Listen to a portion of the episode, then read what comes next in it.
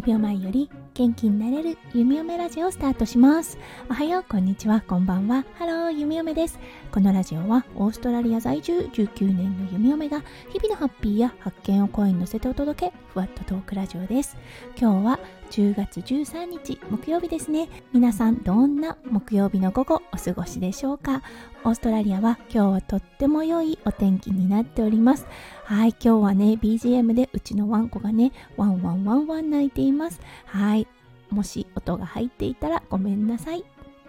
はいそれでは早速ですが今日のテーマに移りましょう。今日のテーマは親孝行。についてお話をさせていただきたいと思います。それでは今日も元気に弓嫁ラジオをスタートします。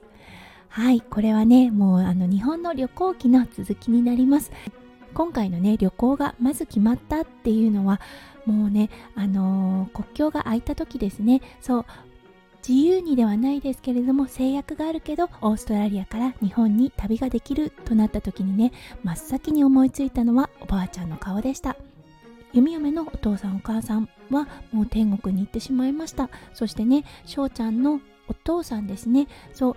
弓嫁の義理のお父さんも天国に旅立ってしまいました。うんなのでね息子くんにとってはねおばあちゃんだけが唯一ね会えるおばあちゃんになるんですね。そうなのでねもうねあのー、日本に帰れるって思った時に真っ先に浮かんだのがおばあちゃんの顔でした。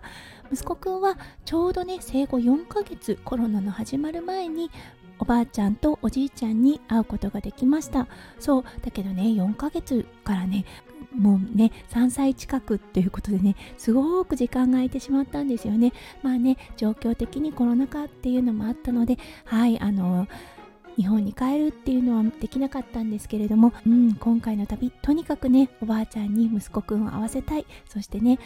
お父さんのねお墓に手を合わせたいっていうことが大きな大きな目的となっていました。はいそしてねやっと実家に戻ることができました。そう大阪に着いてそこからねレンタカーではいお母さんの住む町まで行きました。はい久々の実家ですよね。すごいねやっぱりいいなって思いました。空気が優しいというかね。そしてねお父さんのお仏壇があったのでまず最初に挨拶をさせてもらってはいそこからねお母さんといろんなお話をしました。そう息子くんねやっぱりすっごいシャイだったんです最初ね。うん。だんだんね徐々に慣れてきておばあちゃんとねお手手をつないだりとかねお散歩の時に手をつないだりとかね甘えたりとかできたんですがほんとねあの今回の旅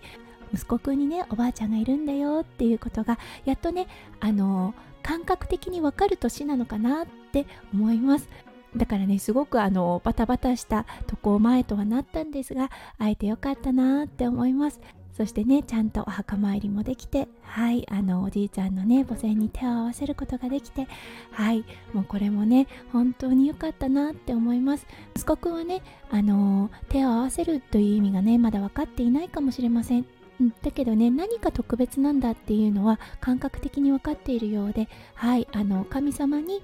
参りする時は手を叩く。そうそしてね仏様に手を合わせる時は手を叩かないということは、うん、もうね把握しているようです。そうだからねやっぱり親の背中って見てるんだろうなって思います。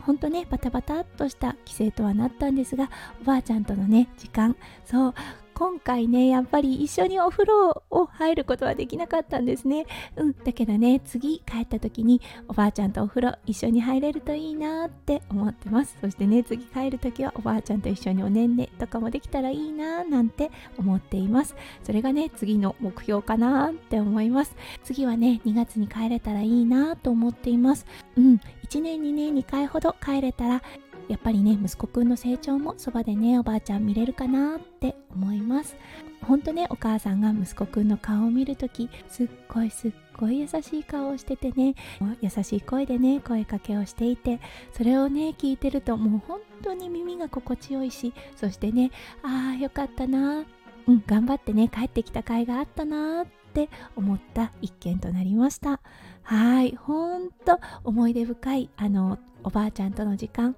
うん、息子くんにとってもねすごくすごく印象に残っているはい時間だったと思います。はいということで今日は今回のねもうあのー、最大の目的であったおばあちゃんに息子くんを会わせることはいそれが叶ったというねお話をさせていただきました。今日も最後まで聞いてくださって本当にありがとうございました。皆さんの一日がキラキラがいっぱいいっぱい詰まった素敵な素敵なものでありますよう弓嫁心からお祈りいたしております。それではまた明日の配信でお会いしましょう。数秒前より元気になれる弓嫁ラジオ弓嫁でした。じゃあね。バイバイ。